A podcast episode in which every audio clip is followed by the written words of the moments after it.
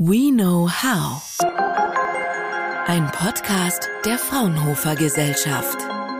Dass Besitzer von Eigenheimen privat Sonnenenergie erzeugen können, indem sie Photovoltaikanlagen auf dem Dach anbringen, ist hinlänglich bekannt und wird seit Jahren praktiziert. Aber was ist, wenn man privat Wasserstoff herstellen möchte? Damit hallo und herzlich willkommen zum Fraunhofer Podcast. Mein Name ist Viktor Dileski und heute geht es darum, wie man mit leichtgewichtigen und intelligenten Mini-Windrädern Energie zur Herstellung von Wasserstoff erzeugen kann und diesen Wasserstoff zur Verwendung im privaten Haushalt sicher speichern kann. Und das Ganze spielt sich im eigenen Garten und im Keller ab. Möglich werden soll das durch ein Projekt unter der Leitung von Herrn Prof. Dr. Holger Seidlitz, Forschungsbereichsleiter Polymermaterialien und Composite kurz PYCO am Fraunhofer Institut für angewandte Polymerforschung IAP in Wildau. Das liegt südöstlich von Berlin, wo ich ihn ganz herzlich begrüße. Hallo, Herr Professor Seidlitz. Hallo. Herr Professor Seidlitz, heute wollen wir ja über ein Wasserstoffkraftwerk sprechen, ein Kraftwerk für den Garten. Aber bevor wir darüber reden, würde ich Sie bitten, unseren Zuhörern und Zuhörern kurz einzuordnen, wo wir beim Thema Wasserstoff gerade stehen. Wir hatten einen Hype im letzten Jahr und äh, alles, wo Wasserstoff drauf stand, war super hip. Nun scheint es so ein bisschen sich beruhigt zu haben. Ist es eine gesunde Beruhigung oder wie, wie sehen Sie das? Wie steht es um das Thema Wasserstoff? Also ich sehe das so, dass wir da so gerade an der Schwelle sind, dass wir die Akzeptanz für diese Technologie überwunden haben. Die Akzeptanz, die, die wird eigentlich immer größer. Das, das, das haben mir auch die, die Feedbacks gegeben zu dem angesprochenen äh, Kraftwerk, was wir da ja so ent entwickeln wollen für, für den Garten, salopp gesagt. Da gab es äh, ganz gute Resonanz aus ganz Deutschland. Ja, und ansonsten muss ich sagen, entwickelt sich dieses Thema.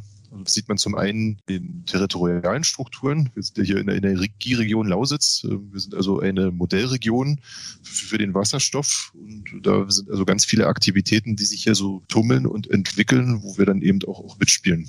Dennoch haben sich die OEMs, das sind ja die Autohersteller, ähm, dazu entschlossen, nicht gleich mit Wasserstoff loszulegen, sondern für, für eine Brückenzeit von zehn Jahren, so, so liest man, äh, erstmal auf Batterie zu setzen. Das ist aber jetzt keine Haltung gegen Wasserstoff, sondern man will parallel entwickeln. Das ist richtig und Sie haben es ja schon angesprochen, Brückenzeit. Allgemein wird ja die Batterietechnologie als Brückentechnologie auch eingeschätzt, ja, um, um vielleicht dann in Zukunft den Sprung zum Wasserstoff auch umsetzen zu können.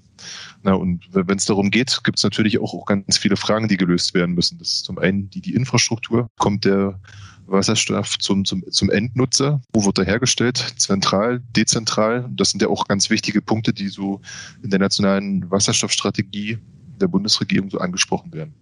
Mhm. Wie, wie sehen Sie das? Noch eine kurze Nachfrage. Ist, ist Wasserstoff jetzt so die Alternative schlechthin oder fokussieren wir uns dazu sehr, weil wir das wahrscheinlich müssen, weil es sehr komplex ist, ne, das Wasserstoff zu gewinnen und dann auch zum Endkunden zu bringen, wie Sie gesagt haben. Ähm, der Klimawandel macht uns quasi Druck. Verpassen wir da vielleicht nicht, nicht andere Technologien oder ist es jetzt so, auf Wasserstoff setzen wir und dann schauen wir, was es bringt?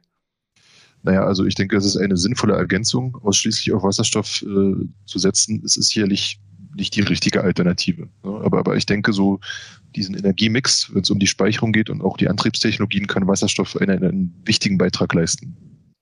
Wasserstoff ist gekommen, um zu bleiben, wenn man so sagen darf. Und ähm, Sie haben es auch gerade kurz angesprochen, wie bringen wir den Wasserstoff zum, zum Endkunden? Und Ihr Wasserstoffkraftwerk haben Sie auch gerade angesprochen. Darüber möchten wir ähm, jetzt reden. Lassen Sie uns mal ganz vorne anfangen beim Thema Wasserstofferzeugung. Man braucht erstmal viel Energie, um mit Wasserstoff dann Energie zu sparen. Also wie bekommt man das hin, dass Wasserstoff in der Rechnung dann ähm, ja nachhaltig ist? Ziel sollte es natürlich sein, dass wir diesen Wasserstoff möglichst in Anführungszeichen grün gewinnen. Das heißt, die regenerativen Energien spielen da natürlich per se eine wichtige Rolle. Das heißt, Sonne, Wind, ich es schaffe, die effizient einzusetzen für die Elektrolyse, dann ist das sicherlich eine gute Lösung. Mhm. Sie haben sich für Wind entschieden. Ihr Kraftwerk soll dann ähm, ja ein, ein Windrand sein, um diese grüne Energie zunächst einmal zu gewinnen, um diese zu nutzen, um Wasserstoff ähm, zu gewinnen. Wie, wie ist so der Aufbau? Jetzt können wir den Zuhörern und Zuhörern keinen Schaltplan zeigen. Können Sie vielleicht beschreiben, wie, wie, wie der Aufbau dieser Anlage aussieht? Also diese kleinen Windkraftanlagen, die gibt's ja auch schon eine, Weile, muss man sagen. Die wurden ja vor über 100 Jahren das erste Mal entwickelt. Und eigentlich muss man so sagen, in der Evolution hat man in den letzten Dekaden eigentlich aus den kleinen Anlagen irgendwann die großen gemacht. Diese kleinen Anlagen haben eben den Charme, dass wir die eben mehr oder weniger flexibel überall platzieren können und für die Energieerzeugung nutzen können. Wo wir da eben aktiv eingegriffen haben, ist, ist die Effizienz dieser kleinen Windkraftanlagen. Die war bisher eigentlich noch nicht so gut. Da rechnete sich der, der Einsatz eigentlich nur in küstennahen Regionen, weil wir da eben die entsprechenden Windgeschwindigkeiten erreichen. Und, und durch, durch Leichtbau und verschiedene andere Lösungen haben wir so ein, ein Windrad entwickelt, das sich auch lohnt zu betreiben in äh, den Binnenlandregionen, die durch geringere Windgeschwindigkeiten gekennzeichnet sind. So muss man sich das vorstellen.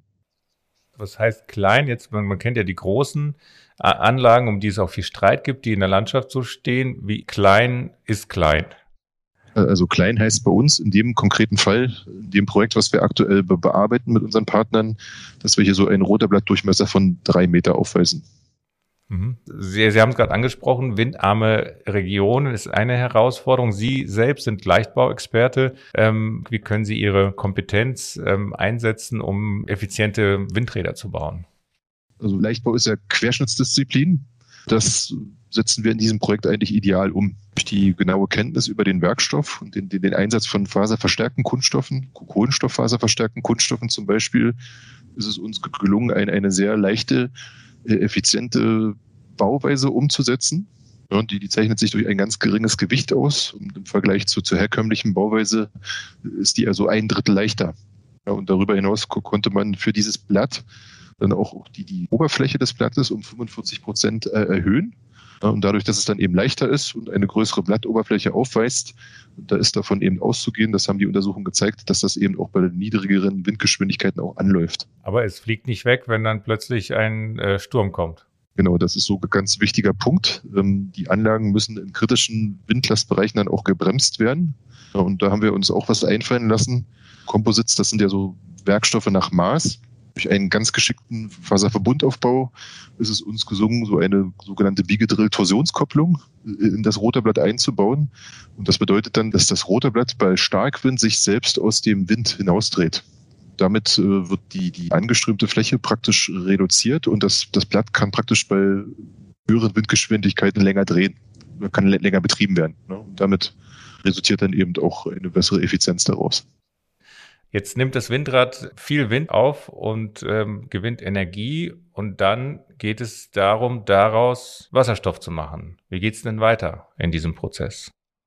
Dieser Strom wird dann genutzt, um mit einem Elektrolyseur eben den Wasserstoff zu erzeugen. Da setzt man aber auf bestehende Komponenten. Dann muss es ja auch noch gespeichert werden. Das ist dann sozusagen die dritte Komponente neben Windrad und Elektrolyseur, dann noch die Speicherung. Genau, also die letzte Komponente, die dann in unserem Forschungsprojekt betrachtet wird, das, das ist das Thema der Speicherung. Hier setzen wir auch auf Composites-Druckbehälter. Ne? Faserverstärkte Kunststoffe, die können also gerade im Bereich der Mobilität ganz wichtigen Beitrag dafür leisten, dass das eben die Wasserstoffanwendung in die Breite geht. Das ist so, so ganz wichtiger Punkt. Also gerade im Bereich der Mobilität wird man nicht herumkommen, dass man da auf Faserverbundlösungen setzt. Das macht man auch schon.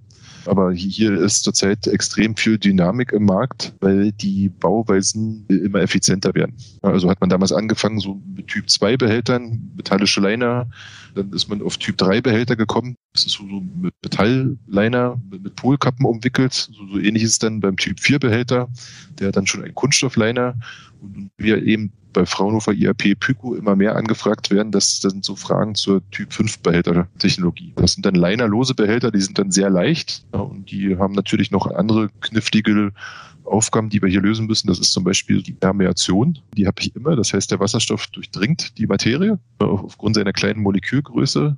Und damit muss man umgehen können. Entweder man konzentriert sich so im Bereich der Materialforschung, dass man so Permeationssperrschichten entwickelt, noch besser, als es die schon gibt. Ne? Oder man kümmert sich eben darum und sagt dann eben, also was sind so zu, zulässige Toleranzbereiche? Wenn die überschritten werden, wie, wie handle ich dann? Ähm, jetzt haben Sie gesagt, die werden effizienter. Sind sie auch dann zunehmend auch nachhaltiger? Hintergrund meiner Frage ist ähm, die Tatsache, dass ähm, Carbonfasern ja erdölbasiert sind oder der, Gro der Großteil auf dem Markt erhältlichen. Es wird ja immer gesagt, man soll ja ganzheitlich auf das Thema schauen. Nicht, dass man hier Wasserstoff gewinnt, aber das in Tanks speichert, die dann ähm, ja nicht nachhaltig sind und quasi die Gesamtrechnung dann negativ ist. Wie, wie gehen Sie da vor? Also gerade im Bereich der Mobilität wird man um diese Faserverbund-Speicherbehälter nicht drum herumkommen weil Metallbehälter viel zu schwer sind. Also gerade wenn es hier um das Thema Nachhaltigkeit geht, könnte man ja auch unterstellen, gut, so für Pkw, Bus oder Schienenfahrzeug, da mache ich den Wasserstoffspeicher aus Stahl. Aber dann würden die Behälter aufgrund ihrer Dickwandigkeit natürlich sehr schwer werden. Der dichte Vorteil von der Kohlenstofffaser zu Stahl ist 1 zu 4. Das heißt, wir können hier mit den Composites eigentlich den, den Leichtbauvorteil ideal ausspielen. Das würde uns also mit keiner anderen Technologie gelingen. Und, und da könnte man auch weiter spinnen.